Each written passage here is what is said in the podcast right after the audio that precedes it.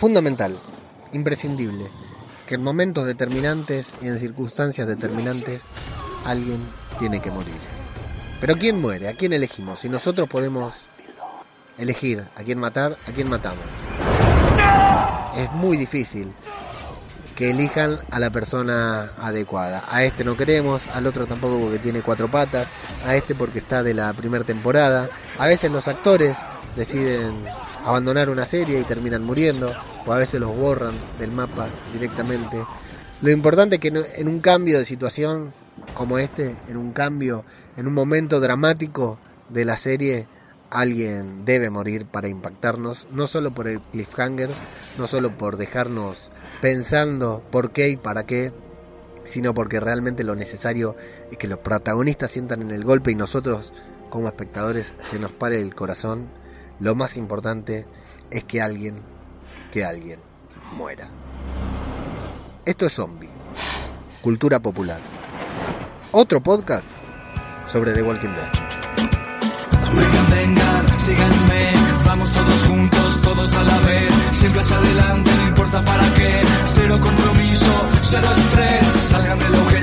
recorramos el camino, arrasando nuestro paso, devorando sin respiro, una marabunta sin discurso ni sentido, acá el que piensa pierde, el que piensa está perdido, ya no hay mañana ni ayer, solo es lo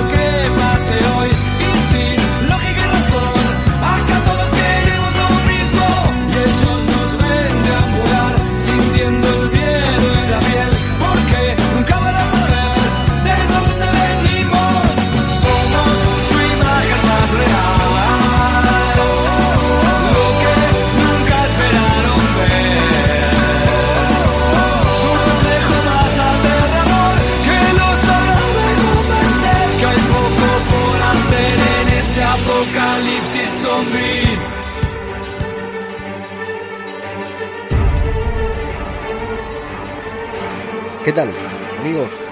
Sean bienvenidos a una nueva entrega de Zombie, Cultura Popular, el podcast de Radio de Babel en el que hablamos a fondo y con todo lo que podemos, cuantas más palabras podamos decir mejor sobre The Walking Dead y en esta ocasión más que nunca porque ha terminado la mitad, hemos llegado a la mitad de la novena temporada, temporada que empezamos rengueando, empezamos no sabiendo cómo la íbamos a terminar, cómo íbamos a seguir. Algunos la habían abandonado, otros estaban por hacerlo y sin embargo acá estamos, todos de los pelos, todos muy calientes, muy eh, contentos con lo que vimos y muy expectantes porque pasen estos dos meses de mierda que nos esperan hasta volver a ver The Walking Dead. Más o menos, más o menos así estamos todos.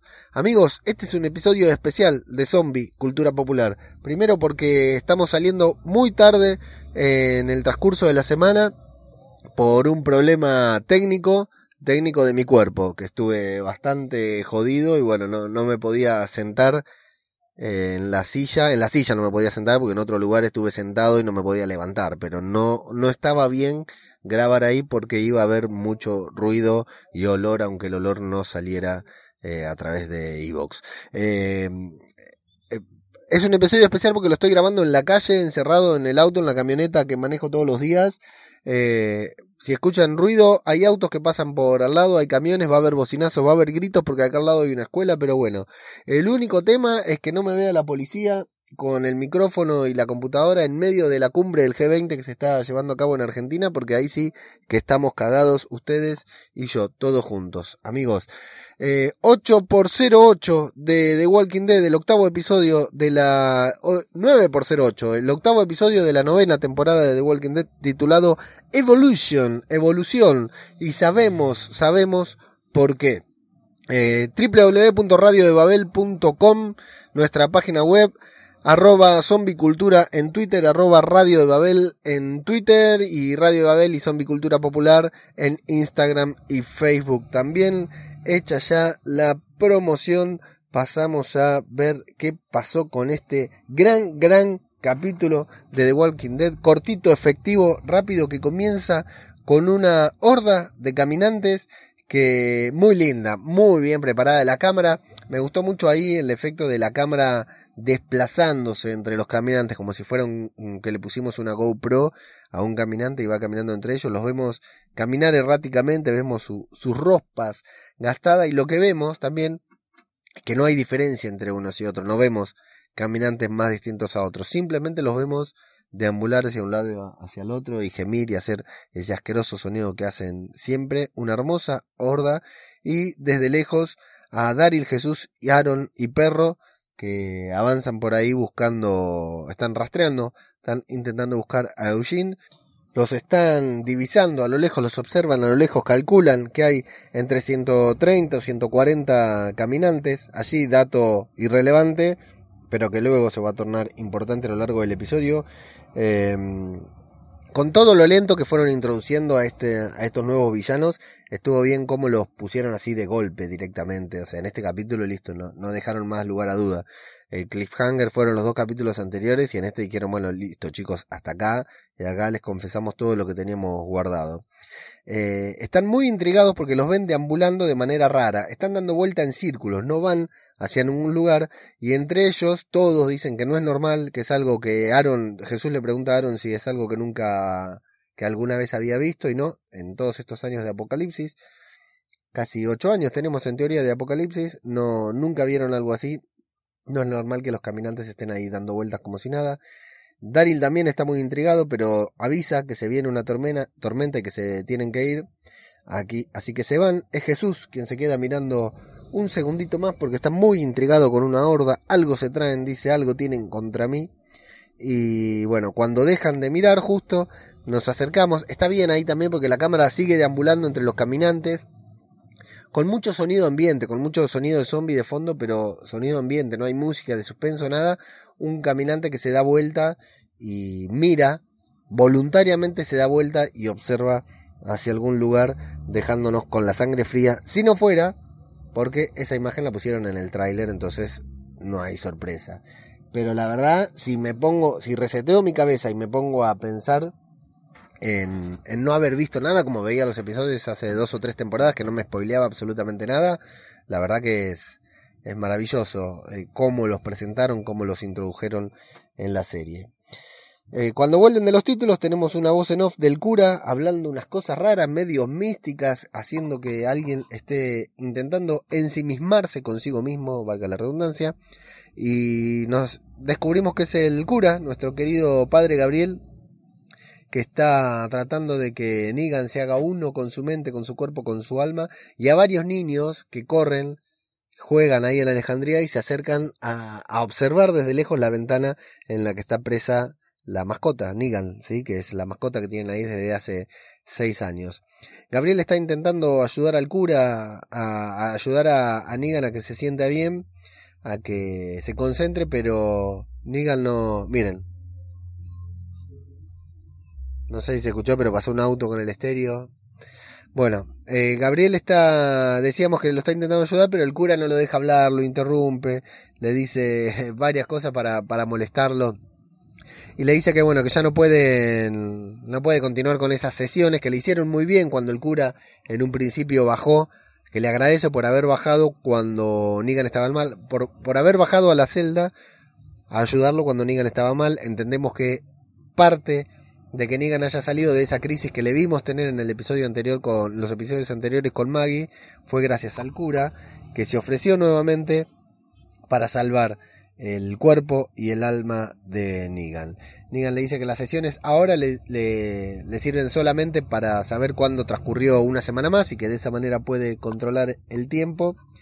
Eh, y bueno, cuando le agradece, que le dice que no es personal, le dice que ahora ya tiene todo lo que necesita. Un guante de béisbol, una pelota eh, y que lo que le gusta mucho es esa ventanita que le pusieron ahí porque es como tener una televisión, que él, la televisión le encantaba y que la gente, como él pasa ahí tanto tiempo, hace tanto tiempo que está ahí, se olvida que está ahí y se para frente a la ventana a hablar de cualquier cosa. Dice que se sorprende, que se sorprendería de saber las cosas que Negan escucha.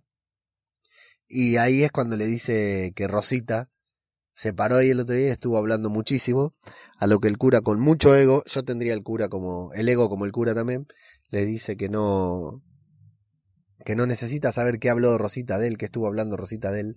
Y Negan le dice, ¿y a vos quién te dijo que están, que Rosita estuvo hablando de vos? Dejándole ahí la espinita clavada. Eh, así que bueno, el cura se va frustrado, por supuesto, sale de la celda y lo vemos negar con la cabeza como diciendo este es un pesado, no sé qué mierda hago acá. Y ni bien sale, ve a los mensajeros de Hilltop y le avisan que Rosita está allí y está herida. Por lo que viajamos rápidamente hasta Hilltop, es donde vemos un jinete que entra corriendo, viene por desde afuera, a toda velocidad a caballo, gritándoles a todos que se acercan jinetes, por los cuales todos los que estaban trabajando afuera en los cultivos dejan todo lo que estaban haciendo y empiezan a correr hacia adentro para refugiarse. Evidentemente tenían un plan, el plan está claro que era escapar, digamos, ni bien venía alguien, se refugian todos porque cuando llega Millón y los suyos a Hilltop vemos que la aldea está, toda la parte de afuera está completamente vacía, abandonaron todo. Eh, a los nuevos los vemos bastante contentos con lo que ven, con los cultivos, todo, menos por supuesto a Magna que desconfía hasta de su propio culo. Y Millón y Rosita se acercan, está Diane en la puerta con su arco y flecha ahí de vigía, donde solía estar Cal. ¿Qué pasó con Cal? Desapareció, apareció en los primeros capítulos, todo lo confundieron con Glenn y ahora ya parece que no le renovaron el contrato. Eh, vienen todos, vienen Tara, Inid, Alden, vienen todos armados, le preguntan cuántos son, a lo que Diane le dice, somos, son solamente seis, pero después se se pone, en lugar de, sentirse más tranquila cuando la ve Millón, parece que se pusiera más tensa. Le dice, uy, no, pará, mira quién es. Entonces le pregunta para qué está, así sin, sin ser, sin sonreírle, sin relajarse, sin bajar su arma, le pregunta, eh, le dice que explique para, por qué asunto, qué asunto la trae a, a Hilltop. Entonces Millón le dice que vinieron por Rosita, que están al tanto, y que la gente que viene con ellos estaban buscando refugio. Así que con solamente un gesto, Diane les indica a todos que tienen que dejar sus armas.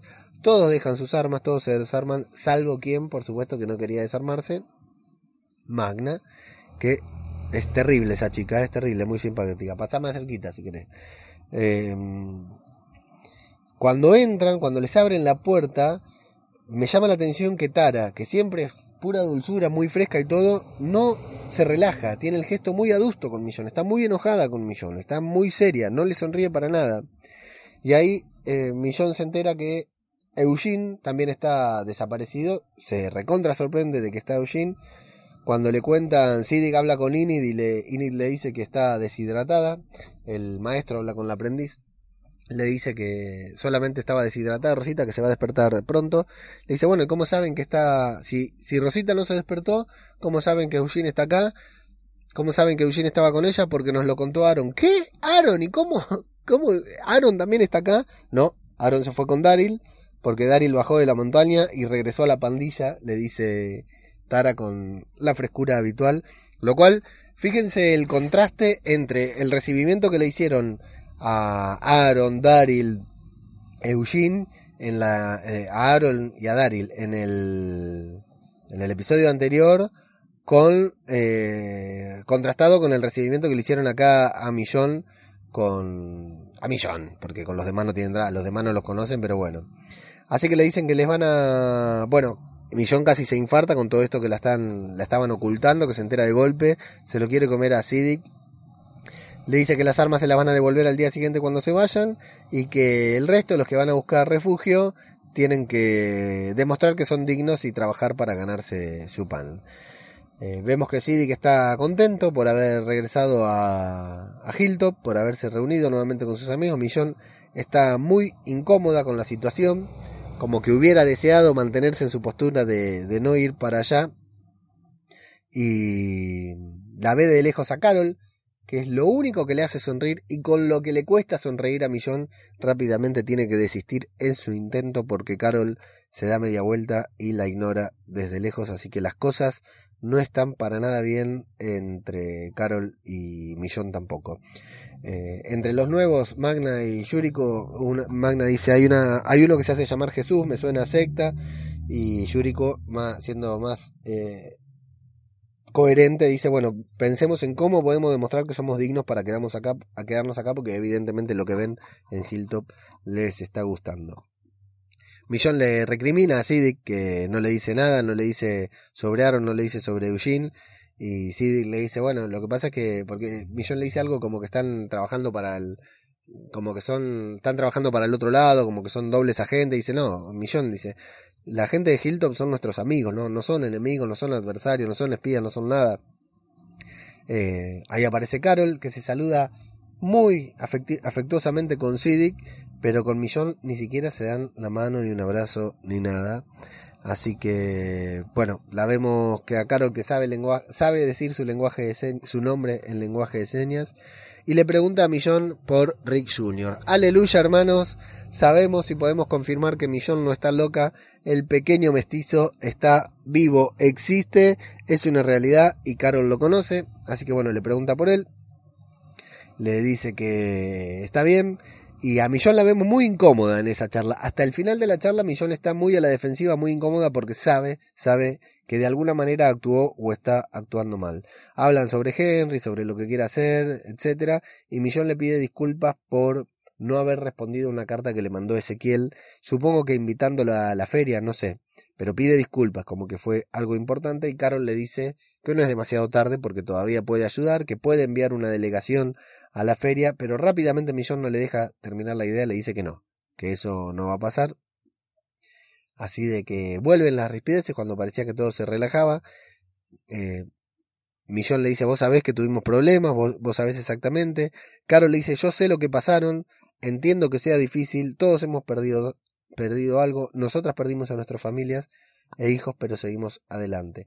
¿Qué será lo que pasó, no? Nos quedamos hasta febrero con esa intriga sobre lo que pasó, porque todos lo saben, no sabemos quién le hizo qué a quién, o sea, evidentemente Alejandría fue muy dañada y de hecho a Millón y tal vez a Dari les ha quedado una cicatriz por eso, pero nos llama la atención mucho esto, cómo lo presentan, porque Millón se cerró completamente y no tiene reparos en decirle a Carol de que no va, no, no va a ser eh, intransigente con eso, no hay cambio. Carol le dice que siempre fueron una familia y Millón le dice lo seguimos siendo, pero estamos en lugares separados y entre medio nuestro hay todo un mundo destruido y cada uno tiene que velar por los nuestros. No suena descabellado lo de Millón, lo que pasa que está completamente equivocado a lo que vemos que quieren hacer todos los demás, por lo cual podemos decir que no va a durar demasiado. De hecho, Millón ya está en Hilton. En la caminata Jesús y Aaron cuentan que Daryl iba dos veces, dos veces por año a Hilton a negociar, a comprar, a buscar comida, a bañarse, tal vez, lo que fuera, eh, pero que con el tiempo dejó de ir. Y Jesús recuerda esas épocas en las que ellos también eran exploradores, que vivían afuera, vivían fuera de los muros. Y Aaron le dice que bueno, que sí, que esa era su función, porque su función era buscar gente, buscar personas, y que de hecho gracias a él, a Jesús, nos ponen en valor a Jesús, para que no olvidemos qué tan importante era. ¿Cómo puede ser que nos hayan agarrado tan de sorpresa al final del episodio si nos lo venían mostrando? Nos dejan en claro que toda esta unión, todo este mundo creció gracias a Jesús en aquel viejo y gracioso y mal dirigido episodio en el que lo corren por todos lados para quedarse con ese camión con alimentos, con provisiones. Y que Aaron intenta convencerlo de que liderar Hilltop es el siguiente paso. Ya pasó por explorador, ahora le toca ser líder de esa gente que lo eligió como tal. Daryl está escuchando el viento, percibiendo el viento desde donde viene, y le dice que esa horda, la horda que dejaron atrás, la horda errática que daba vuelta en círculos, está viniendo hacia ellos, que la escuchó en los sonidos del viento, y usa un viejo despertador a cuerda para distraerlos. Le da cuerda y lo arroja lejos y caminan hacia el otro lado para poner distancia entre los caminantes y ellos. Eh, a mi derecha hay un parque hermoso, Parque Chacabuco. Si lo quieren buscar en Google Maps, es una hermosura. Están cortando el pasto. Yo la verdad que no lo puedo creer. Pasa que si no grabo esto ahora, no lo voy a grabar hasta la semana que viene. Si espera encontrar un buen momento para grabarlo. En Hilltop, Diane le pide a Carol, que se está regresando, se está yendo a Hilltop, le pide que irse con ella. Diane, Diane, no sé cómo se dice, tal como lo imaginábamos, estaba en el lugar equivocado, tenía que estar en el reino porque ella era de ahí y decide volver al reino. Y bueno, Carol acepta, así que van a viajar juntas, nos unen a estas dos, algo seguramente, alguna circunstancia van a pasar, no creo que los muestren directamente en, en Hilltop. Y Henry trae una caja con cosas porque dice que convenció al herrero, a él, de que le adelante el sueldo y lleva tornillos y herramientas para el reino, lo cual a Carol la hace emocionar mucho. Se emociona, llora cuando lo abraza. Henry le dice que no se ponga mal, que va a volver para la feria y que estará, hará que ella esté orgulloso de él, a lo que Carol tiene que afirmar de que ya se encuentra orgullosa. Desde lejos, Daryl, Jesús y Aaron, y Perro, no hay que olvidarse de Perro, ven una horda que aumentó la cantidad de caminantes. Antes había 140, dicen que ahora hay como el doble. Aunque no saben si es otra horda, suena el despertador y cuando empieza a sonar vemos que algunos caminantes, al menos algunos, se distraen y van hacia ese sonido que está bastante alejado de ellos porque ellos están mirando, mirando con binoculares. En la herrería en Hilltop, Alden Henry y Earl trabajan con el hierro, le están mostrando cómo forjar, creo que una lanza. Eh, se acerca a... ¿Cómo, ¿Cómo son las minas, eh? Sabe que el pibe está caliente y se acerca para darle, darle charla, para hablar con él, para hacerlo calentar. Le pregunta qué tal su primer día, le dice que está bien, que está aprendiendo. Alden le dice también, sí, sí, bien, el pibe anda muy bien. Así que se lo lleva aparte de Inid a Alden y cuando Henry está distraído le da un beso, lo cual lo ve a lo ve Henry y bueno, vemos que se molesta y de hecho no le queda otra que aceptar la invitación de él de ir a cenar a su casa, aunque no lo va a hacer. En Alejandría entonces están escenitas cortitas que nos ponen para ir dándonos un poco de relleno entre comillas y mostrarnos por dónde van cada personaje, aunque lo que aquí va a pasar es importante. Eh, eh, Gabriel está juntando la, la chata, le decimos acá, en Argentina, con los desechos de Nigan, caca y pis. Y le habla de que leyó la otra vez que los olores de, la, de los desechos se impregnan en, en los cerebros de las personas, de, de, las otras personas. Entonces le dice, cada vez que te llevas mis desechos, yo me voy metiendo bien adentro tuyo. Eh, el cura se enoja, se da vuelta, lo mira fijo, Negan sigue verdugueándolo porque le dice, no sé a qué ojo mirar, nunca sé cuál es el que te, tengo que mirar, hasta que el cura le dice que se calle, que se quede callado de una puta vez, que baja ahí a ayudarlo, que siempre nunca logra atravesar esa coraza que Negan tiene, que lo quiere ayudar y nunca puede llegar eh, más profundo hasta que le dice que no puede ir a Hilton para ver a Rosita por culpa de él, porque alguien se tiene que quedar ahí para cuidarlo a él y es él en este caso, entonces el cura está muy enojado por no poder ir a ver a, su novia, a Hilltop, por culpa de Negan, por la frustración de tener a Negan ahí. Así que Negan no sabemos si en serio sin querer le pide disculpas, por lo cual el cura sale, pega un portazo y otro alejandrino al cual yo voy a ser responsable porque estaba ahí para supervisar, el cura es, jefe y el otro es extra, digamos, me parece que el otro era más responsable, pero nos vamos a enterar después de que el cura no cerró la reja, pero yo le echo la culpa al otro extra que está ahí, que le saca las esposas a Negan, que estaba atado, ¿eh? lo tienen esposado atrás de la... Eh, sobre las rejas. Le quita las esposas, pero no pone llave en la reja, así que yo que el cura le echaría la culpa a ese otro alejandrino que no es Scott. Bueno, en Hilton, en el almuerzo, Henry está almorzando solo, frustrado, enojado, porque eh, no va a poder mojar el bizcocho. Así que unos adolescentes de ahí de Hilltop que no habíamos visto, bastante frescos, bastante copados, lo invitan a unirse a ellos a la sobremesa, están ahí como en una terracita hablando. Dice que uno dice que lo recuerdan de la época de la guerra, que era el niño con el palo. Qué bueno, ¿no? Que te recuerdan así. La verdad que eso estaba, estuvo bueno, ese vínculo que hicieron con que no fuera la primera vez que lo ven, sino que son chicos que se criaron ahí y lo vieron a Henry cuando estaba ahí con el rey con el palo y era un psycho killer. Eh, se llama Nadie Rodney y el otro que no me acuerdo. Eh, dice que lo ven triste, que lo ven cabizbajo, que no hay razón para estar y que lo unen a, a irse con él a... Bueno, no, en realidad lo que está bueno ahí también que le preguntan eh, por qué está ahí. No, Henry dice que está ahí porque no es su casa y se está adaptando a un nuevo hogar, miente, es porque está caliente. Y le dicen, bueno, al menos tenés suerte, yo pasé casi toda mi vida acá, vos ya cambiaste de lugar, y lo invitan a unirse. Le preguntan si conoce Oceanside, si es cierto que Oceanside está lleno de mujeres, lo cual nos hace saber que Oceanside eh, sigue existiendo, sigue en pie. Eh, y lo invitan a unirse con ellos, a ellos por la noche para salir al otro lado del muro, porque son adolescentes, hacen cosas incorrectas y pelotudas como todo adolescente. Ahí mismo, en Hilltop, la siempre hermosa, aunque esté convaleciente Rosita, está descansando de su deshidratación mientras Sidic y Millón hablan. Sidic le vuelve a pedir disculpas. Millón le dice que no es por eso que está cabizbaja, sino porque eh, sabía que iba a estar difícil, que iba a estar difícil, que todos iban a estar enojados con ella al entrar a Hilltop, pero que bueno, saberlo no lo hace eh, menos difícil. Sí, le dice que no es tarde para arreglar las cosas, pero Millón le dice que no, que no las puede arreglar, no al menos como ellos pretenden que la hagan. No puede reconciliarse con todos tal cual. ¿Qué habrá pasado? Muy... O sea, ya me suena a que no fue algo con otra comunidad, con otros villanos que le pasó, sino que algo que le tiene que haber pasado con ellos. La verdad que no sé, estoy muy muy intrigado con esto, muy intrigado, creo que es el mayor cliffhanger de todos. Y bueno, Millón dice que tomó las decisiones sabiendo que no eran fáciles y que al menos todos están vivos para odiarla. Wow, gran afirmación. Se despierta Rosita asustada, dice que tiene que ir a buscar a Eugene, que cómo puede ser que la dejaron dormir tanto tiempo, que Eugene sigue afuera, le dicen que se quede tranquila, que los demás están afuera y que sea lo que fuera con Daryl con todo lo pueden manejar, y Rosita le dice no, no tiene ni idea de a qué se enfrentan, así que los pone en alerta a Millón y a Sidic, y se hizo de noche.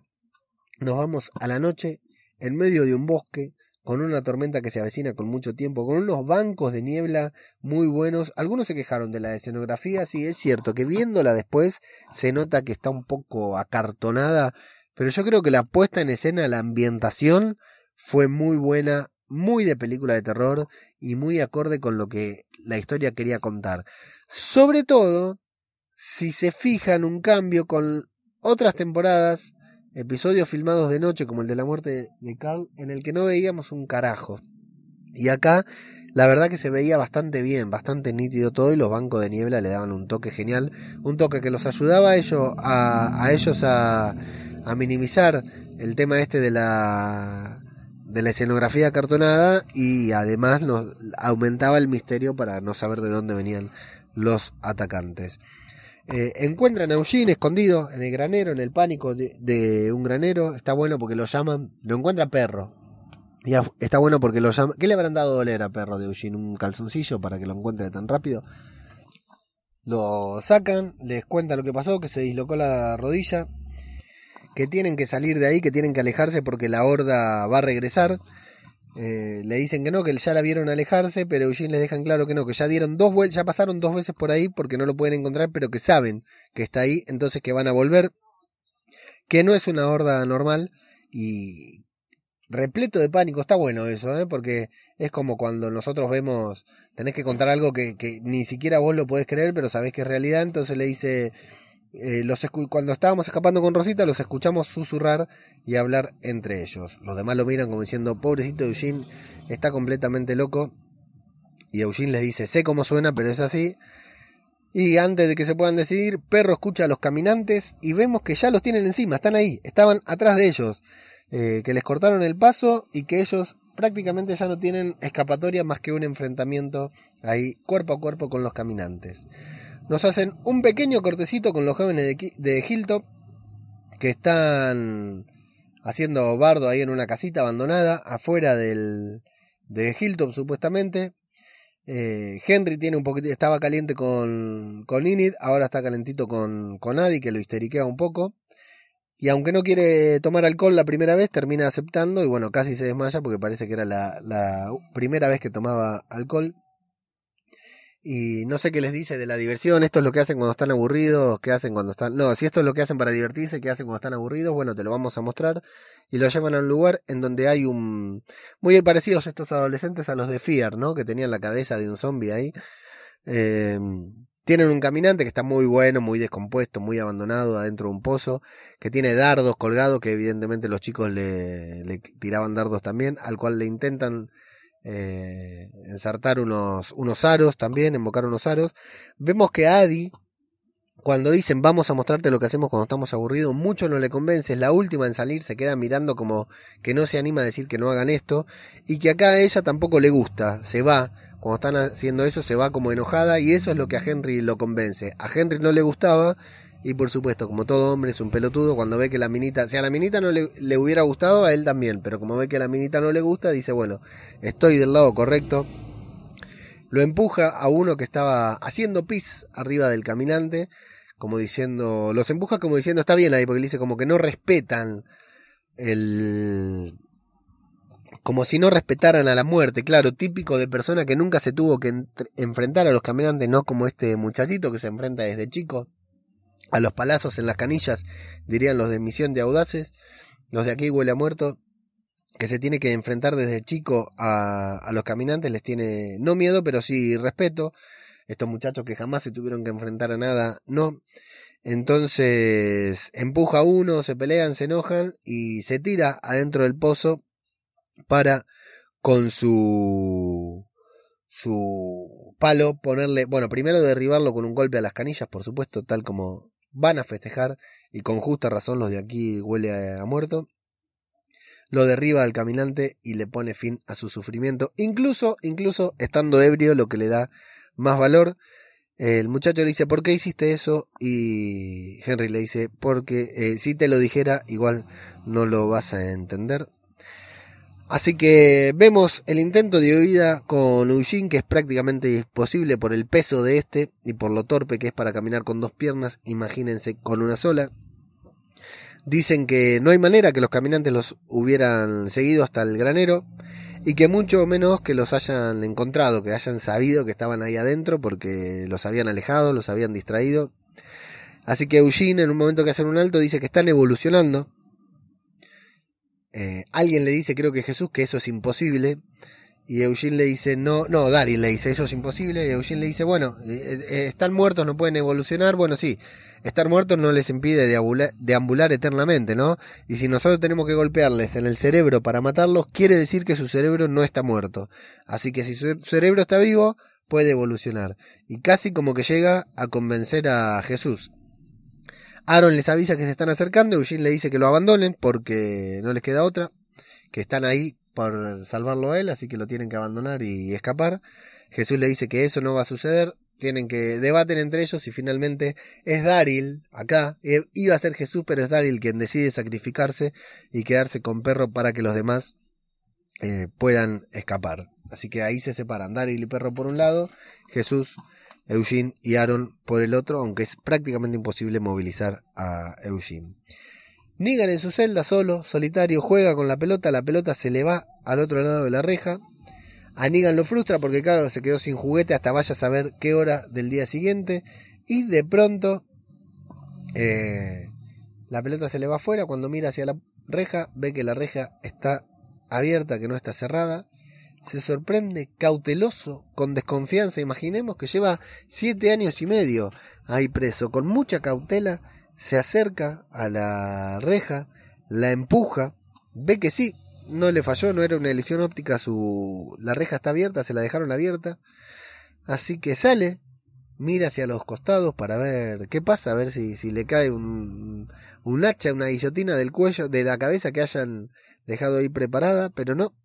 Agarra la pelota, que era su finalidad. Ahí quizás algunos inocentes creemos que va a agarrar la pelota y que que va a agarrar la pelota y que se va a, volver a meter en la reja, a la celda para mostrar que no quería escapar, solo quería agarrar la pelota, pero no. De pronto con una cara cambia su, la cara de pobrecito, pone una cara de hijo de puta otra vez, pone cara de salvador, tira la pelota como diciendo que es esta mierda, para qué la quiero y se va con una cara de que voy a hacer mil cagadas ahora que estos boludos después de siete años y medio yo esperaba que se relajen, se relajaron y no me voy a perder esto. Otro corte de clima antes de llevarnos a la situación final del episodio. Tara lo lleva a él, al herrero, para la prisión porque lo está encerrado Henry borracho para que hable con él. Este admite, Tara se va rápidamente, este admite su error, pide disculpas, no le echa la culpa a nadie, no acusa a nadie. Él le dice que bueno, que si no va a apoyar, no va a, a comprometerse, va a tener que volver a Hilton al reino mañana mismo, a lo que ahí Henry se preocupa y dice que le pide, siempre hablando con, de manera muy respetuosa Henry, le dice que, que no puede volver al reino porque su pueblo cuenta con él, que tiene que estar ahí para cumplir lo que su pueblo espera de él, para lo que su padre y su madre esperan de él. Eh, así que abre su corazón con él y le cuenta que, que, bueno, ver a su madre, le miente en realidad porque no le cuenta que lo que está es mal de amores, sino que le dice que lo que le hizo mal fue ver a su madre llorar y la responsabilidad que tiene sobre sus espaldas y que bueno, eh, pretendió eh, evacuarse de sus responsabilidades bebiendo un poco, a lo cual él le dice que tiene que estar 48 horas preso porque es el, el la pena por estar preso y disturbios, por emborracharse y hacer disturbios. Así que le dice que luego va a tener que hablar con Jesús para ver qué hacen con él, pero que bueno, como que le va a dar su visto bueno Henry le agradece y se dispone a seguir vomitando en la celda. A mí me gustó mucho esta parte, ¿eh? más allá de que algunos, hay gente, hay algunos podcasts en los que no les gusta este muchacho. A mí me gusta mucho la trama de Henry. Nos va mostrando que es noble, nos va mostrando que es recto, que es frágil también, que se puede caer, se puede desviar, es un adolescente, no deja de ser un adolescente interpretando un papel de adulto en la serie, no por el actor lo digo, y fundamentalmente me gusta cómo lo está actuando el pibe. La verdad que me lo hace. No, no. Con el otro Henry teníamos unos problemas. No nos gustaba mucho cómo actuaba. Este me gusta. Este me gusta el papel que está interpretando y hasta me resulta coherente con eh, lo que conocemos del Henry anterior. Bueno, no queda más, amigos. Llegamos. La horda avanza. Daryl pretende distraerla, alejarla con petardos, con cohetes, colitas de dragón, le llamamos a ese cohete acá, si no me equivoco. Pero aunque estos cohetes llaman la atención de algunos, la horda en general ignora el ruido y sigue en su curso normal. Yo no sé si vi bien o vi mal, eh, porque lo, pude ver poquito por la misma situación por la que no pude grabar el podcast. Lo vi la primera vez y el día de la revisión lo hice muy rápidamente, muy livianamente y con un ojo solo y la cabeza dentro de un balde igual que Henry. Eh, lo vi. Me parece que hay algunos caminantes que van empujando la, a, otros caminantes, como para, a los caminantes que se desvían, los empujan para torcerles el rumbo, para que sigan avanzando en la misma situación, en la misma dirección en la que iban. Creo que es esa la forma en la que van direccionando las hordas y por eso ellos pueden controlar hacia dónde quieren ir y viajan protegidos. Me, dio esa sensación de que había algunos caminantes que los iban como pechando para llevarlos hacia otro lugar. Eh, sigue la errática huida de Eugene y llegan a, a, unas rejas de un cementerio que tiene una pared rota en la cual pretenden pasar que para que haga de, de obstáculo, digamos, ellos pasan con dificultad, los caminantes van a pasar con mayor dificultad aún pero al ir amontonándose y empujándose se van pasando y van, van entrando, aunque algunos se caen, los otros van, van cayendo. Se encuentran con unas rejas que están trabadas, oxidadas y trabadas también porque se acumuló tierra, polvo entre ellas, y aunque intentan trepar y subir a Eugene, es imposible, por lo cual no les queda otra que eh, no pueden evitar la confrontación, van a tener que enfrentarse a los caminantes. Así que con Eugene tras las rejas, más a salvo que ellos, en silencio total, con mucha neblina, con mucha oscuridad y el clima de que se escuchan a los caminantes de lejos, pero no hay música de suspenso, no hay nada que nos mantenga la atención, retomando una particularidad de, de, temporadas anteriores, de viejas temporadas en las que en las escenas de exterior no ponían música para que el sonido ambiente fuera perturbador, para que el sonido ambiente, el silencio, fuera lo que más da miedo. Eh, se miran Jesús y en una gran escena, se miran casi como que ascienden con la cabeza, como que dicen, bueno, acá o vamos a morir o nos vamos a salvar, pero acá estamos, esta es la que tenemos que hacer, no vamos a huir a nuestro destino. Jesús empieza las patadas con, de una manera en la que nunca lo vimos.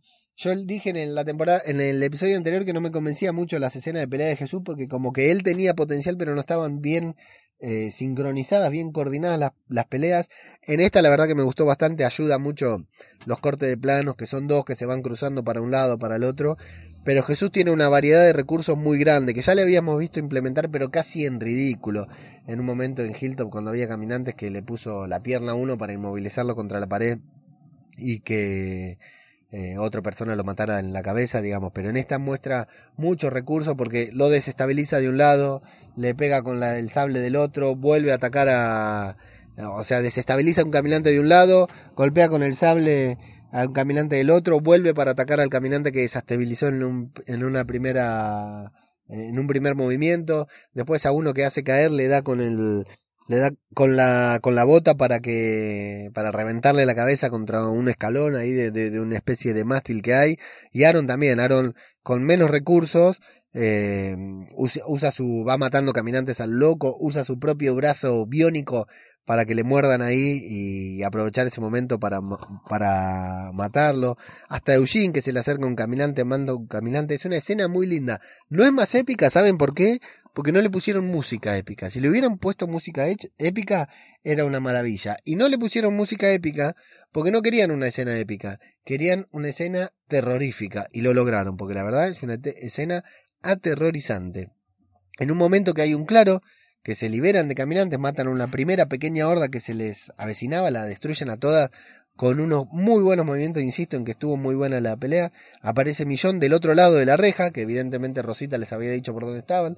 No sé cómo en medio de la niebla los encontraron, pero ahí aparece Millón al otro lado de la reja. Empiezan a intentar abrirla. Aparecen Magna y Yuriko también para eh, ayudarla. Eh, Millón la reta, dice, ¿qué mierda hacen acá? Y dice, bueno, estamos ganándonos nuestro pan. Cuando Jesús ve que lo están por rescatarle, dice, bueno, anda ayudarlos a todos a que se escapan, sacarlos de aquí, le dice Aaron, Aaron le dice no, pero vos también, y, Jesús le dice no, yo los distraigo acá, yo me quedo acá demorándolos, ustedes vayan, yo ahora voy, lo cual también es convincente porque Jesús no tiene problema con enfrentarse a caminantes, eh, a caminantes normales, y fundamentalmente no tiene problema para escapar. Es una persona que sabe de, de, aprieto. Recuerden que lo habían encerrado probablemente en la misma prisión en donde está encerrado Negan y se pudo escapar casi inmediatamente Jesús. Era un crack, entró en el santuario para rescatar a Daryl, es un, se coló en el camión de los salvadores, aunque eso también lo hizo Carl, solo que Jesús salió sin, sin ser visto. Pero em, la verdad que, que, es muy convincente que Jesús le diga a Aaron andate y ayudarlos a los demás. Yo me quedo acá un segundito nomás para darles tiempo a ustedes. Estos últimos segundos de Jesús en pantalla, estos últimos segundos de Jesús en la serie son enormes, enormes. En cámara un poquitito lenta, saltando con elegancia, mata caminante de una forma, de otra, patea uno, salta, que esa escena también la habían pasado en la en el tráiler. Eh, parece que los productores de la serie hubieran convertido a él. Vamos a imaginar lo que una persona ve esta escena nada más, sin la conclusión ¿no? de esta escena, ve esta escena, si hubiera, hubiera imaginado que Jesús es el verdadero protagonista de la serie, porque es un crack, un crack, una estrella, una estrella marcial, no la quiero comparar con grandes estrellas marciales porque esto lo escucha Plisken y se va a enojar, pero para lo que es el perfil del episodio, o sea, tenemos a, a Millón que es la samurai, teníamos a Rick que era el sheriff, tenemos a Daryl que es el explorador, era, era el ninja, el ninja perfecto. ¿Cómo vamos a extrañar en la serie tener un personaje así? Digo lo vamos a extrañar por lo que pudo haber sido y no por lo que fue, porque ahora, bueno, vamos a detenernos eh, en eso, pero todavía no, porque, bueno, Jesús teniendo sus cinco grandes minutos de fama, convirtiéndose en lo que siempre esperamos que Jesús sea, sobre todo los que eh, leyeron el cómic, saben lo que es Jesús, el potencial que tiene el personaje de Jesús, eh, se, se, le queda un segundo ahí libre de matar caminantes. Aaron le grita que ya están todos a salvo, que venga él. Entonces sí, decide Jesús que tiene que ir. Hay solo dos caminantes, solo dos caminantes entre medio. Mata al primero rápidamente. Eh, y cuando va a matar al segundo, o sea, yo creo, cuando veía la escena nuevamente, creo que hasta Jesús los podría haber esquivado podría no haberse acercado y alejarse igual, llegar a salvo igual, pero claro, estaban ahí, ¿por qué no los iba a matar? Porque les quedaba de paso, venía subido a un caballo, venían con adrenalina a tope, venía matando como loco y dije, bueno, estos dos, ¿por qué no los voy a matar?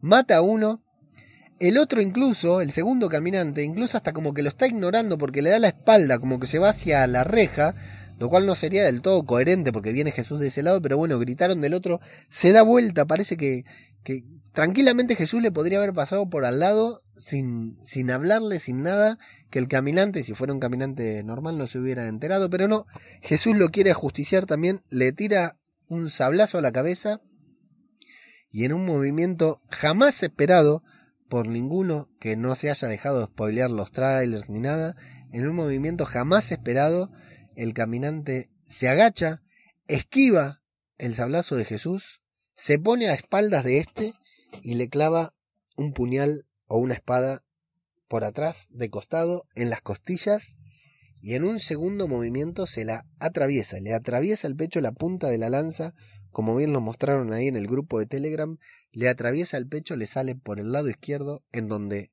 por supuesto, Jess nos dejó en claro que no está el corazón, pero todos creemos que sí. Lo atraviesa al medio. Jesús se queda, no grita, no llora, no sufre, se queda como que le corta la respiración, le corta la respiración y ahí, ahí se queda. Le dice, antes de sacarle la espada, le dice, estás en donde no perteneces. Le susurra el caminante al oído de Jesús, lo suelta y lo deja caer seco en el piso y se queda en una posición que es enorme, enorme. El caminante que se queda ahí mirándolos a los otros como diciéndole, ahora voy por ustedes.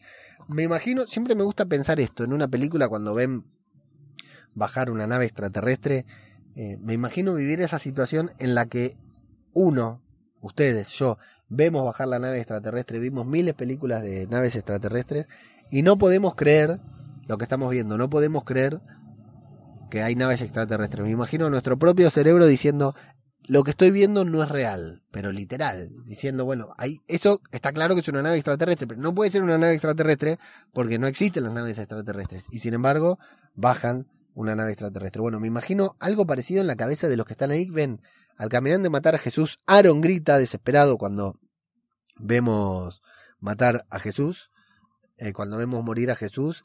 Y Millón y los demás ahí mirando tras las rejas sin entender nada. Me imagino mucho ese diciendo, ¿qué es lo que acabo de ver? Es un caminante, era un caminante y de golpe tiene movimiento humano, imaginándose que los caminantes evolucionaron. La verdad que me vuelvo loco pensando en eso. Y bueno, la escena, toda esta escena de, de la última escena de Jesús, tanto la muerte de Jesús como la escena previa cuando dice, vayan ustedes que yo me quedo y se pone a matar caminantes, es maravilloso. Es épico, incluso ahí le ponen un poquitito de música para que tenga lo justo de épica para que la muerte de Jesús sea perfecta. Eh, así que bueno, Aaron sale tras las rejas para vengar a, a Jesús, para protegerlo, digamos, Millón desenfunda su katana. Vemos que al mismo tiempo entran varios caminantes, entran varios caminantes y ya no actuando como caminantes, entran corriendo como si fueran la patota de acá de la esquina, la hinchada de boca.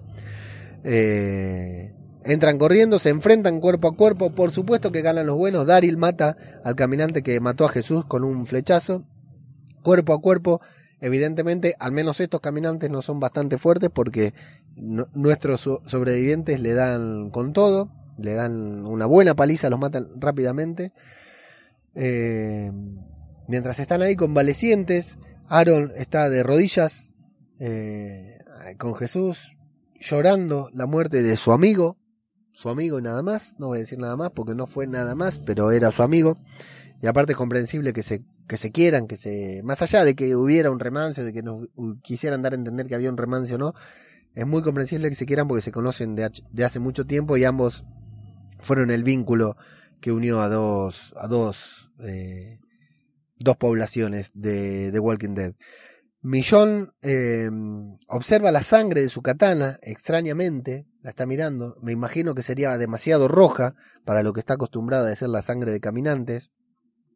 Daryl la llama, que está arrodillado eh, revisando el cuerpo del caminante que mató a Jesús y, le quiere mostrar lo que descubrió.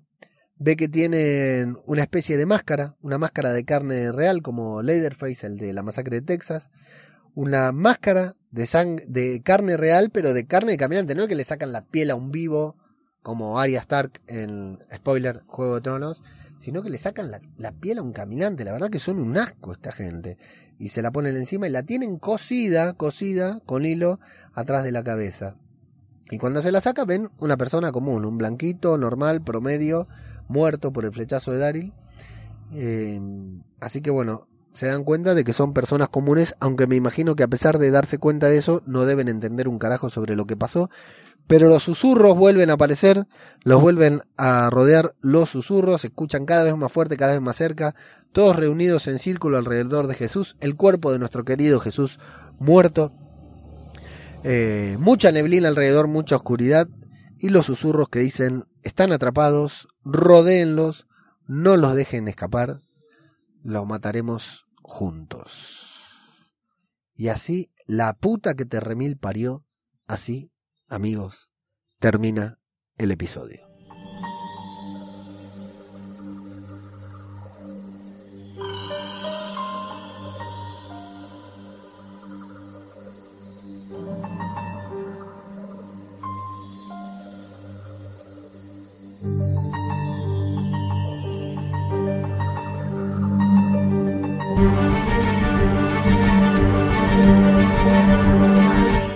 Inmejorable, inmejorable capítulo de The Walking Dead con todo, todo lo que queríamos ver. Un capítulo que se me pasó. Yo pensé que venía una pelea más, que iba a haber una pelea más, que iba a haber un, cliffhanger más. No, el cliffhanger fue ese, pero no fue porque no me alcanzara, que pensé que iba a haber más cliffhanger, sino porque se me pasó rapidísimo. No podía creer lo rápido que se me pasó el episodio.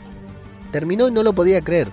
Y eso que, tengo que reconocer, voy a reconocerlo otra vez acá, adelante de ustedes, me había spoileado todo el capítulo, así que la muerte de Jesús, si bien me conmovió, no me impactó tanto porque ya sabía que iba a suceder. Pero bueno, un capítulo, la verdad que inmejorable. Algunas pequeñas y muy cortitas, alternadas con las escenas importantes, eh, cuestiones de relleno como la de Henry y la de Negan, que igual, de todas maneras, por supuesto, que van a ser importantes. Pudimos ver más entre la relación entre Millón y el resto del mundo, porque es Millón contra todos aquí. Pudimos ver más a los nuevos, que siguen más o menos en la misma, y que se integraron al grupo para defenderlos, para rescatar a Eugene. Eh, queda ya sacada, quitada del medio esta teoría loca de que los caminantes estaban evolucionando, de que los caminantes eran extraterrestres que venían del espacio, como prácticamente nos decían en otros podcasts. No, quedan los, son los susurradores que se ponen piel de muerto en la sobre la cara y se camuflan entre los muertos, al igual como supo hacer Millón temporadas atrás. Le, le mejoraron la técnica a Millón. Eh, pero la verdad muy sucio porque ya era asqueroso. Bueno, también lo hicieron Ricky y Glenn en uno de los primeros episodios de, Walking Dead. Bueno, solo que la mejoraron y bueno, les permite camuflarse porque estos encontraron la forma de comunicarse entre ellos. Evidentemente que son los susurros, ya lo vamos a ver. Pero evidentemente así hablan entre ellos y no... No estoy spoileando, no me rompan las pelotas, ¿eh? es una elucubración que estoy haciendo. Evidentemente al hablar así susurrando no hablan susurrando porque tengan problemas de, voz, sino porque evidentemente es una manera de eh, hablarse y escucharse entre mientras caminan, entre, entre los caminantes.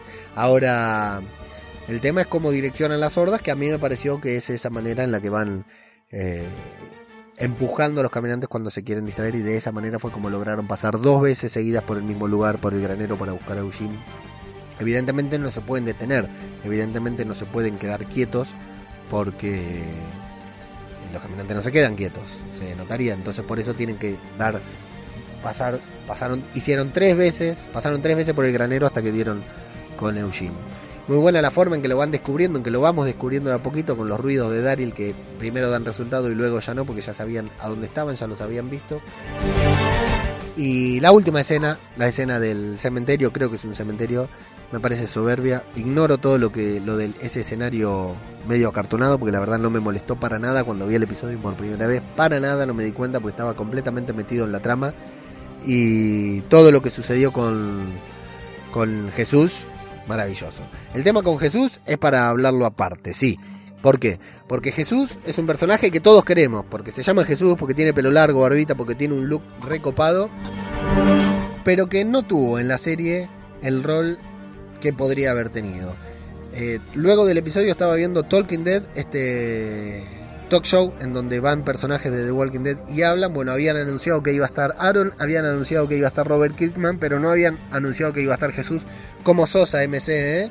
cuando querés que nos enteremos que se va un personaje, nos, lo contás, y cuando no querés, te lo mantenés bien en secreto. No habían dicho que iba Jesús porque evidentemente iba a ser obvio que moría o casi obvio. Eh, así que ahí estaba nuestro querido Jesús que fue muy honesto al hablar en el episodio diciendo que desde que, desde que lo contrataron, desde que lo convocaron para hacer a Jesús, se estuvo entrenando porque leía los cómics, conocía los cómics y sabía la importancia del personaje de Jesús en los cómics. Jesús en los cómics es un patea traseros mal. Jesús en los cómics se, se, enfrenta a 3, a 4, a 5 y los baja a todos, los caga a patadas a todos, pero aparte en los cómics, claro, porque es cómic, hace patadas voladoras, hace una cosa re loca, pero aparte tiene un temperamento terrible, no tiene el temperamento que tiene este Jesús tranquilo, eh, amistoso, sino que es una fiera Jesús. En el momento de enfrentarse con Negan, es la mano derecha de Rick en la guerra contra Negan. Jesús. Lo que aquí pudo haber sido, no sé, Daryl, pero a medias porque Daryl estaba eh, preso. Pero Jesús es, es, la mano derecha total, es, es, rabioso. Es Jesús quien, quien incita a, a Rick a ir a la guerra también. Acá como que siempre estuvo, apoyó, siempre estuvo a favor, eh, fue más fiel a Maggie, pero nunca tuvo una actitud tan agresiva, tan violenta, tan, tan de, de alfa como tiene en el cómic.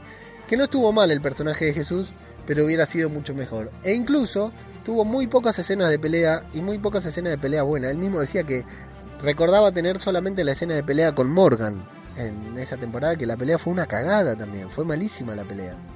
Esta pelea con Aaron que estuvo al nivel de Morgan, y esta creo que es la única pelea buena que tiene Jesús, el único momento en el que le dan a Jesús lo que realmente merecía el personaje y el actor por el entrenamiento que hacía. Entonces el actor le decía que era muy honesto, que dice que estuvo muy frustrado todo este tiempo porque por lo mal que habían tratado a su personaje, no por lo mal, sino porque como que estaba contenido, que nunca mostraron su total potencial en esta serie del personaje. Está bien, por el problema que tenemos de que hay muchos personajes, muchos protagónicos, etcétera, pero Jesús quedó a un lado. Y ahora que parecía que lo iba a recuperar, que lo iba a tener, se nos lo cargaron. Dice el actor que está Tom Payne que está conforme porque la muerte sí fue digna y ese último episodio fue genial, entonces que, le gustó, quería irse así, quería irse a lo grande con un capítulo así, con una muerte de este tipo y con una muerte significativa. ¿Por qué significativa la muerte de Jesús? Por lo mismo que lo son la muerte de Glenn y de Daryl, los demás sabían que no, no tenían que... Hasta antes de eso, Negan era una amenaza a la que se juntaban dos con dos cuchillos y digan, loco, vamos a matar a Negan y listo. Cualquiera le quería hacer frente a Negan. Recién en ese momento, y luego de todo lo que Negan le tuvo que hacer a Rick, Rick se convenció de que no lo podía enfrentar de cualquier manera. Y entonces aquí lo mismo, que son una amenaza, parecieron una amenaza sobrenatural, son un nuevo enemigo, son un nuevo adversario que no reparó a la primera de cambio en matar a un a uno de los suyos y encima a uno querido, a uno importante. Imagínense que cuando se conocen dos comunidades nuevas, dos personajes nuevas en esta serie, siempre está el dilema, viste, que se, se, se, miden como en un duelo de cowboys cuando se conocieron con Magna. Bueno, ¿qué hacemos? ¿Nos dejamos ayudar por estos o no nos dejamos ayudar? Y los demás también dicen, ¿qué hacemos? ¿Los invitamos a estos a ayudarlos o no los dejamos ayudar? O no los ayudamos, los dejamos a su suerte, porque al tomar esa decisión ya se están arriesgando, ya están tomando una decisión que puede influir como vemos que le pasó a Millón o como vamos a enterarnos quizás que le pasó a Millón. Entonces de esa manera se tienen que medir y tienen que ir viendo qué es lo que pasa con entre ellos. De esta manera no hay no es que agarraron a Jesús y le dijeron, bueno, dennos sus armas y no lo matamos, dennos su comida y no lo matamos, díganos, de, llévenos con ustedes a su refugio y no lo matamos agarraron a Jesús y lo mataron, fin. Y después entraron 10 más para matar a todos, solo que los buenos tuvieron más reflejo, más suerte, y los volvieron a rodear para matarlos. Pero ahora estos ya saben, ya saben, no solo que no son caminantes, sino que ya saben que no les van a preguntar, no les van a mediar palabra. Lo único que quieren es matarlos. ¿Quedó claro? Entonces de esa manera cobra importancia la muerte de Jesús. Probablemente sea significativa también en Hilltop, ya lo veremos. Eh, vamos a ver qué tanto le influye a Millón ver esta muerte delante de sus ojos, ver que no pudo evitar la muerte del líder de otra comunidad. Así, tanto como ella dice, bueno, están vivos para odiarme, Jesús no, Jesús ya no está vivo y Millón estaba ahí, en parte puede considerarse también responsable porque ella estaba ahí y no logró salvarlo, no logró ayudar a Jesús. Eh, para Aaron, para Dari, ya sabemos lo que es, veremos lo que representa para Hilltop, pero es una muerte significativa para nosotros, porque sabe, para nosotros los espectadores, porque sabemos que con esta gente, con esta comunidad, no se juega. No importa cuál sea su objetivo, no importa lo que quiere, porque Negan incluso tenía un objetivo, decía, la mitad de lo de ustedes es mío, esto no quieren nada, porque directamente mataron. Lo único que quieren es matar y los están rodeando para matar a todos. Así que con esta comunidad si le podemos llamar comunidad, no se jode y es esa es la importancia que cobra la muerte de Jesús y aparte bueno, tienen que morir protagonistas. Es de Walking Dead, no se enamoró así, ¿quién queríamos que muera? Ya se fue Rick, aunque no murió, tenía que morir un protagonista sí o sí. Sí o sí no, podía no haberlo muerto, pero la verdad es que tiene que morir un protagonista y bueno, lamentablemente para Jesús le tocó a él y por suerte para otros porque si hubiera muerto Aaron también, también nos hubiéramos amargado porque Aaron es otro personaje 100% blanco de esta serie. En cuanto a la temporada, en cuanto a la mitad de temporada que tuvimos, que tuvimos? ¿Una mitad de temporada o dos mitad de temporada? ¿Dos temporadas? Es un quilombo analizar esto, ¿eh? con los saldos temporales, con la desaparición de Rick. Pero bueno, tenemos que concluir en más de lo mismo, más de lo que ya dijimos. La serie cambió completamente, no solo tiene una nueva eh, secuencia de apertura de títulos, sino que cambió radicalmente. La forma en que nos cuenta las historias es otra, la forma en que nos presenta las historias es otra, y la forma en que decide, culmina, en que terminan las historias es otra. Yo veo esta serie completamente reconciliada con la serie que alguna vez fue y muy separada, muy alejada de lo que supo ser en la séptima y octava temporada. De hecho, tenemos ocho capítulos. En el sexto de esta temporada se fue Rick y tuvimos el salto temporal. Eh, en el quinto, en el quinto se fue Rick. Bueno, ahora tengo un quilombo en la cabeza, estoy en la calle, no puedo ir a fijarme, así que coméntenme ahí, mándenme a la mierda.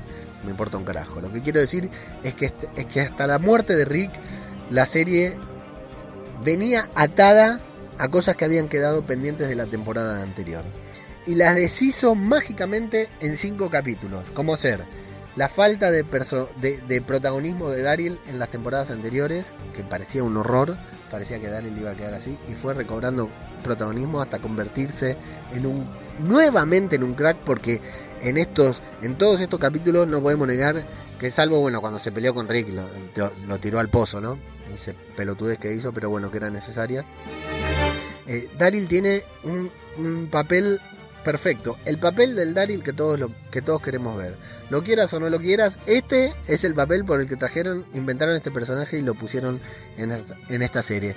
El de explorador, el que está solo, el que escucha, el que hace frente, el que te salva sobre la hora, etc. Daryl es crack y tiene que ser así.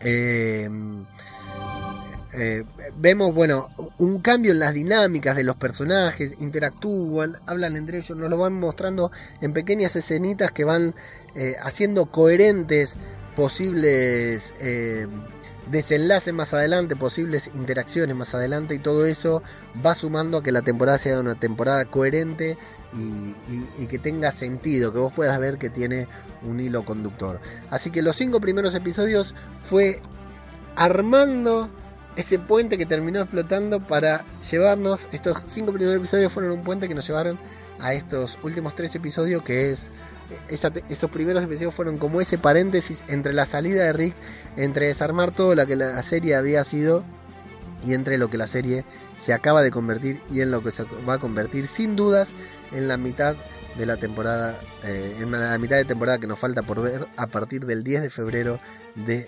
2019 momento en que estaremos todos pendientes del televisor nuevamente y algunos de nosotros muy pendientes de los spoilers para saber todo antes que nadie y evitar que a ustedes los spoileen porque es por eso que vemos los spoilers. Vemos los spoilers por ustedes y para ustedes.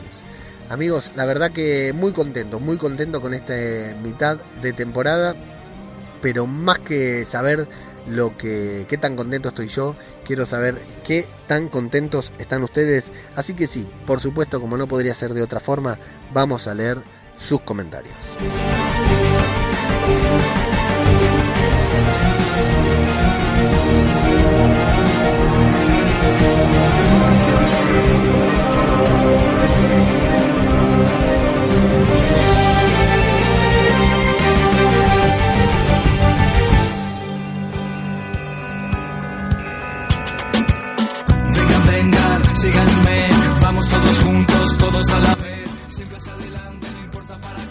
Bueno, tenemos encuesta en Twitter. Primero, preguntamos eh, qué te pareció el episodio, el episodio, no la temporada.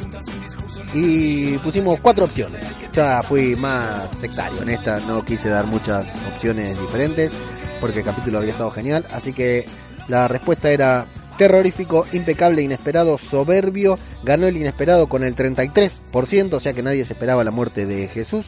Terrorífico e impecable empataron con un 24% y con el 19% dijeron que el episodio fue soberbio. Pero bueno, no quería darles opciones a que dijeran que no les hubiera gustado, porque no puede ser que no les haya gustado. Si no les gustó, dejen de ver la serie, amigos, queridos amigos. Escuchen el podcast, pero no vean más la serie. A la, a la encuesta además respondió el amigo Casmic de series reality, podcast y de eh, guiones adaptados que volvió a ver The Walking Dead a raíz de la salida de Rick, que estaba intrigado, lo había abandonado porque no le gustaba. Casmic es una persona muy especial porque no mira Juego de Tronos. Fanático de los libros, pero está esperando a que Martin saque los libros para ver la serie completa. No vio ni la primera temporada, así que va a envejecer esperando eso, Casmic. Había dejado de ser de ver The Walking Dead, pero volvió a hacerlo con esto de la salida de Rick. Y luego eh, se enganchó nuevamente. Y así que Casmic mira The Walking Dead, no responde en la encuesta, nos deja un comentario, pero no escucha este podcast, Casmic. Mirá qué, persona curiosa, ¿no? Bueno, eh, dice, muy buen capítulo obviando la trama de Henry y los niños rata. Qué asco me dieron, por favor. Eh, Ship Garlo, arroba Ship Garlo dice todas las opciones, bien, votó por todas las opciones. Arroba Pirastec votó, dice, lo que más me gustó fue la atmósfera de horror ochentero, what the fuck con Negan, sí, tal cual. Uh, me olvidé de hacer un comentario sobre Negan. Eh, Nicolás Rodríguez, Nico Rodríguez nos dice, inesperado que Jesús lo atravesaran de lado a lado con un machete. Por algún lado tenían que explicar lo de los zombies evolucionados, o no, tal cual. Nico y Karel Cornejo de guiones adaptados, y la verdad está ahí afuera, también dice, cuando el ya sabes qué, porque no quería spoilear Karel, eh, Karel, pero bueno, ahora ya es tarde, ¿no? Cuando Jesús, cuando el caminante esquiva a Jesús, pegué un salto y grité. Otra vez desperté a toda la calle y ahora sí, así me quedo esperando hasta febrero con un GIF de Glenn llorando. Bueno, y el cura también había respondido a la, encuesta diciendo la, en dos palabras, la polla, con perdón, sí, un capitulazo. La verdad que no, nos gustó a todos y estuvo muy bien, muy bien, muy bien llevado, muy bien eh, llevado adelante y todo. Así que bueno, nos vamos a Evox, en donde gracias a mi demora para grabar tenemos una banda, una banda de comentarios. Eh, tenemos al cura Legaña que hizo la pole, el segundo, el tercero, el cuarto, el cuarto dos veces, el quinto, el sexto y... Ah, está bien. Y Mambo Uh, muy bien, muy divertido, cura, pero yo no lo voy a cantar, que lo cante otro. Seriéfago llega para decirnos muchos muertos y mucha violencia en la serie, pero no se han atrevido a liar a Jesús con Aaron. Dan a entender que quedan muchos, pero no hay pelea de sables entre ellos. Las cicatrices me tienen todo loco. ¿Por qué serán? ¿Qué pasaría entre Millón y Maggie? ¿Cuántas incógnitas? Quiero más, yo también. Seriéfago. Funky Talking llega y dice, ¡Perro! Rock and Roll Radio del podcast Rock and Roll Radio dice décimo, teniendo en cuenta que los siete primeros es el cura fucker. Y eso, comentar Rock and Roll, tengo que, hacer un, una, un filtro de los comentarios, me parece. Javier dice el próximo ligue del cura será The Dog, el perro. Es Dog, a secas. Eh, Karel dice, buen programa Leo, pues yo me la pasé de puta madre con el episodio, pero la razón es obvia. Saludos, por Darili, perro. Jorge Martínez Román dice, me pareció bien a secas el capítulo, nos prepara para algo emocionante. Lo rescatable, por fin parece que le van a dar a Tara más importancia a su personaje. Va a ser la nueva Maggie de Hilltop. Y ahora más que nunca, Jorge, me gustaron las tomas aéreas y las primeras escenas de la trama de Rosita. Nota, en México gomeras son resorteras. Saludos. ¿Sabés Jorge que eso sí lo sabía por el chavo? Nosotros acá vemos mucho el chavo del 8 de Chespirito y bueno, sí, resortera. De hecho, alguno de nosotros le habremos dicho resortera también de cuando éramos chicos, gracias al chavo. Jimmy Jazz de Roca Dragón dice: Hola Leo, no me voy a explayar mucho y deja un parrafazo igual, Jimmy. Grande, Jimmy. No, no me voy a explayar mucho porque ya lo comentarás todo el detalle y seguramente mejor que yo, pero hay unos momentos de este episodio que me gustaron. El tema de las locuras de adolescentes de los jovencitos. Ah, ya estamos acá, ya estamos en el episodio actual. El tema de las locuras de adolescentes de los jovencitos giltopianos, que por cierto, ¿de dónde salen tantos niños por todas partes? Me parece coherente. Están intentando que le tomemos cariño a Henry y deje de ser un personaje que nos caía tan mal a todos por ser un card de segunda mano. No lo veo mal. Por otro lado, nos siguen aumentando la intriga de qué hizo Millón para que las comunidades se hayan distanciado. ¿Y Negan? ¿Qué camino tomará Negan? Por último, me dio mucha pena la muerte de Jesús, aunque siempre me dio la sensación de ser un personaje desaprovechado, diseñado para agradar pero que sin embargo nunca le dieron su momento estrella más allá de su primera aparición en la gasolinera con Rick y Daryl. La escena final con la niebla del cementerio a lo película de terror antigua, sin dejar de ser un tópico, me encantó. Me transmitió miedo y cuando Daryl arranca la piel de la cara del caminante no te recordó a los dibujos de Scooby-Doo cuando le quitaban la máscara al monstruo para revelar que era un humano genial. Sí, excelente. Bueno, deseando escuchar el podcast y te escucharemos como siempre en la segunda parte de esta temporada. Gracias Jimmy, un abrazo enorme para vos. Cristina Álvala dice, capitulazo, me ha encantado el mid-season todas las tramas. Aunque avanzan con los Talking Dead, vemos poco el pasado. A Millón ni la saludan casi, aunque ella dice que mejor vivos y enfadados. A la espera de disfrutar más el capítulo escuchándote. Saludos Leo, saludos para vos. Eh, Cristina Alverá. Ay, me hace promoción de podcast cinematográfico de Marvel, si que hicimos un tributo a Stan Lee. Karel Cornejo dice: Mi teoría es que Millón estableció un cierre comercial de Alejandría, de tal modo que no hubiera que ir de una comunidad a otra y que no hubiera pérdidas, muerte de gente viajando. Cierra todo comercio para evitar que viajen, ergo están más seguros. Y también prohíbe la entrada de nuevos miembros a Alejandría. A ver si ese autito deja pasar al otro. Correte un poquitito, por favor. Eh, y también prohíbe la entrada de nuevos miembros a Alejandría aislándose. Lo que me sorprende es que la hayan dejado. ¿Qué pudo pasar tan grave que aceptaran medidas tan drásticas? Estoy ansiosa por escuchar el podcast eh, y me cago en todo porque me dejan así con ansias hasta febrero. Sí, Karel, hasta el 10 de febrero. Sí, lo del cierre comercial seguramente sea así, pero algo más pasó, ¿eh? Algo más pasó y muy grande que yo también me vuelvo loco que lo quiero saber. Rock and Roll Radio dice, buen final de media temporada, acción, terror, Negan escapando, dejando claro que los zombies parlantes son otros enemigos humanos y aún así acojonando por lo siniestro de disfrazarse con piel de muerto. ¿Se puede estar peor de la cabeza? Eso pensaba yo. En fin, nos desvelan el misterio de por qué hablando, hablaban, pero nos dejan con la incertidumbre de si los atraparán a todos o podrán escapar. También la duda de si Jesulín habrá muerto o estará herido. No hay duda, Rock, rock and Roll murió, ¿eh? En febrero volveremos. Así es, Rock and Roll que salió su dos programas sacó Rock and Roll, uno de Metallica and Justice for All y uno de con la letra P, de bandas con la letra P. Sería Fago que dice, me parece horrible que se hayan cargado a Jesús, al menos lo han hecho bien, porque yo no sabía nada. Los ninis son hostiables hasta romperte la mano, pero es muy propia su actitud. Para ellos ese apocalipsis es lo normal. Nigan libre, pero ha estado demasiado tiempo dentro para ser el Nigan de siempre. Veremos, Fago, vamos a ver. Lo más interesante es saber por qué todos odian a Millón y qué pasó para estar tan sola. Sí, definitivamente. Ah, y susurradores, dice Fago. Sí, señor, ya lo podemos decir, susurradores, putos. Y Tati viene y dice, recién vi el capítulo y por primera vez quería comentar en tu podcast. Bien, bien hecho, Itati, aquí estamos. Está muy mal que prefiera que muera Jesús a que muera perro. Un abrazo grande desde la vecina orilla. La vecina orilla, eh, ¿España o Uruguay? Porque acá le decimos así a Uruguay. Decinos en un, próximo comentario, Itati. Eh, sí, eh, todos queremos que no muera perro. Hay una movida con los fans terrible que dicen que si muere perro prenden fuego a MC. El cura Legañas dice muy buen episodio, nos van dando con cuenta gotas al mal ambiente que existe entre las comunidades. Además queda claro que es Colmillón el problema, porque así todo el mundo lo abraza efusivamente. Ya tienen una trama a desarrollar en la parte B de la temporada. Del cura y la puerta, si me permites, no voy a comentar nada, pero va a ser el hazme reír en todos los podcasts, sí, tal cual. Me interesa muchísimo saber cuál es la motivación para actuar así de los susurradores. ¿Se dedican a matar por matar o hay algo más? Hoy la sección de spoiler va a estar interesante con toda la info que hay circulando por la red. Sí, hay mucha, mucha info, pero no sé si la voy a hacer, ¿eh? no sé si tengo tiempo. Ahora vemos. Eh, José LPX, grande Leo, deja de mentir, no estás enfermo, lo que pasa es que el capítulo ha sido tan bueno que aún no has podido digerirlo. y no estás ready para grabar. Sí, estuvo tan bueno que vomité de lo bueno que estaba.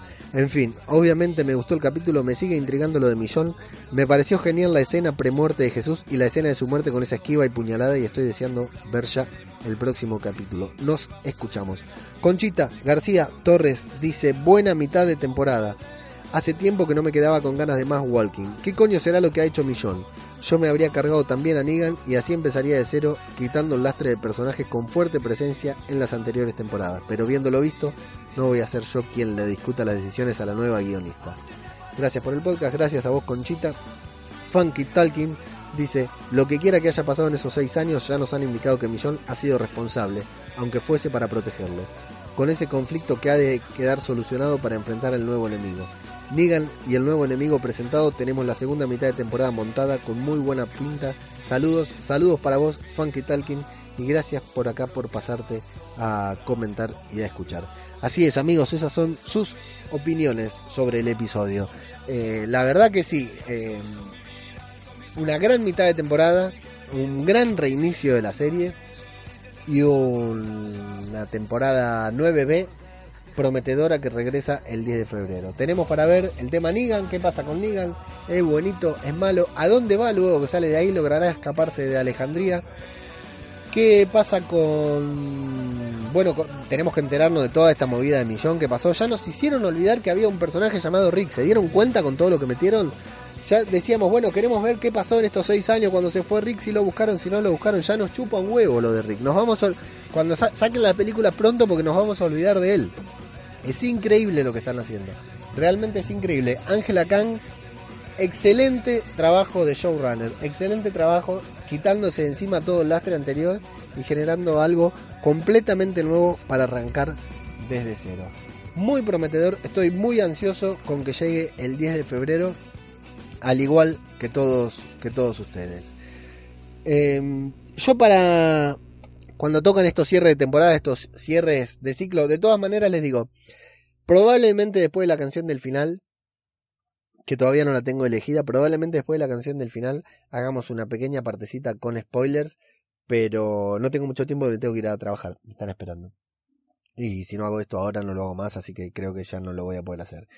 Eh, después de la canción de final seguramente hagamos una partecita con spoiler, pero les digo que de acá a 10, 15 días Estoy muy caliente con esta temporada, quiero tocar un par de puntos especiales, así que vamos, un par de puntos en particular, así que vamos a hacer un episodio especial de cierre de temporada, un episodio de resumen de la sexta temporada, porque no podemos cerrar de la mitad de la sexta temporada, sí, es una exageración, lo sé no podemos cerrar este el capítulo y hacer uno de temporada, pero como tengo muchas ganas de seguir hablando de The Walking Dead, no creo que lleguemos al lunes que viene, al martes que viene, pero sí en las próximas semanas vamos a hacer un episodio especial tratando de abarcar algunos puntos especiales de la temporada que quiero tocar, así me puedo desplazar tranquilamente.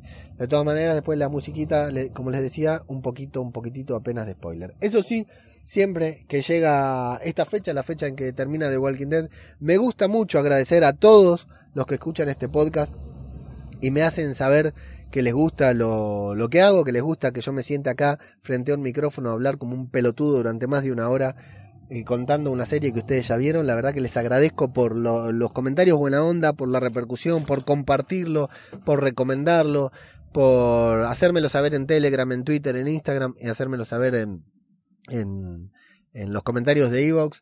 La verdad que yo siempre hablé mucho de esta serie, los domingos la veíamos con mi señora y la hablábamos los lunes, le reventaba la cabeza hablando de Walking Dead y ella me escuchaba y me hacía, ajá, pobrecita, me aguantó. Hasta que un día dije, eh, descubrí los podcasts y dije, bueno, qué bueno hacer esto. Me fui a la terraza con la computadora, con un micrófono de 20 pesos. Grabé el primer podcast eh, hablando solo sin saber que alguien lo iba a escuchar y de hecho durante varios programas fue así, no lo escuchaba casi nadie, hasta que de pronto las escuchas empezaron a seguir, el feedback empezó a llegar, así que esto realmente para mí es mágico, escucharlos, eh, saber que ustedes me escuchan, que les gusta, muchas veces cuando lo estoy haciendo me siento ridículo por estar haciendo lo que estoy haciendo, pero lo sigo haciendo porque me gusta. Y cuando recibo el feedback, los corazoncitos y los comentarios de ustedes de que realmente les gusta lo que hago, eh, me siento un poco apenas un poco menos estúpido, así que me pongo muy feliz porque no es una sensación muy habitual en mi vida. Así que como cada cierre de ciclo, agradecerles a todos, a la gente del chiringuito, les recuerdo que pueden unirse al grupo de Telegram que tenemos en el chiringuito para hablar de The Walking Dead, que lo encuentran acá en la descripción de Evox o en el blog del chiringuito. Entran ahí, hablamos de, de Walking Dead 24 horas, 365 días al año. Eh, les agradezco a los del grupo del Telegram, a los que no están en el grupo de Telegram, al que, a los que comentan, a los que comparten, a los que escuchan, descargan, a los que comentan en Twitter, a los que comentan en Instagram y al que a vos que, que escuchás y no comentás no decís nada, pero escuchás todas las semanas esto porque hay más escuchas que comentarios. La verdad que eternamente agradecido. Eh, les, les agradezco enormemente por, por estos momentos que me hacen pasar y nos estaremos escuchando luego de la música para los spoilers en 7 o 10 días para el especial de mid-season de The Walking Dead y a partir del 11 de febrero, del 12 de febrero, con un nuevo episodio de Zombie, Cultura Popular. Otro podcast sobre The Walking Dead. Muchas gracias y hasta la próxima.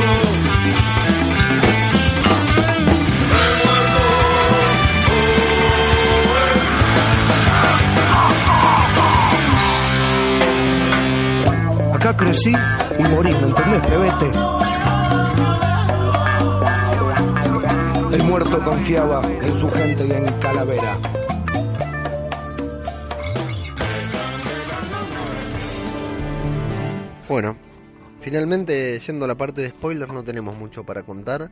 Hay, hay un tráiler, está el tráiler que muestra bastante, mostrará demasiado también como mostraron todos estos trailers de la temporada del episodio. En realidad no sé, porque son los trailers del 9x09. Si son los trailers 9x09, o sea, del primer episodio de la segunda mitad de temporada, está bastante bueno porque van a pasar muchas cosas. Parece que se va a precipitar todo. Salvo que nos estén metiendo un tráiler con eh, con con todo lo que con todo lo que va a pasar en la mitad de la temporada, o sea, de todo, de los ocho episodios restantes de la mitad de temporada. Bueno, eh, no sé qué tanto spoilear de lo está en el tráiler, así que evidentemente lo vemos. Lo que podemos ver en el tráiler es que todos sobreviven a esta última batalla que va a pasar. Hay que ver qué pasa porque en el momento vemos un caminante que ataca con todo ahí las espadas. Eh, al momento en el que están ahí Millón y todos en, ronda. Eh, y sobreviven porque vuelven todos a Hilltop y tenemos una escena que seguramente va a ser muy emocionante con el, velorio, el entierro de, Jesús. Eh, sí es un spoiler, confirmado, Jesús no resucita al tercer día. Es un chiste que casi no se va a hacer en los podcasts de The Walking Dead ni en los youtubers de The Walking Dead. Jesús no resucita al tercer día, así que está bien muerto, se tendrá que ir a trabajar a otra serie.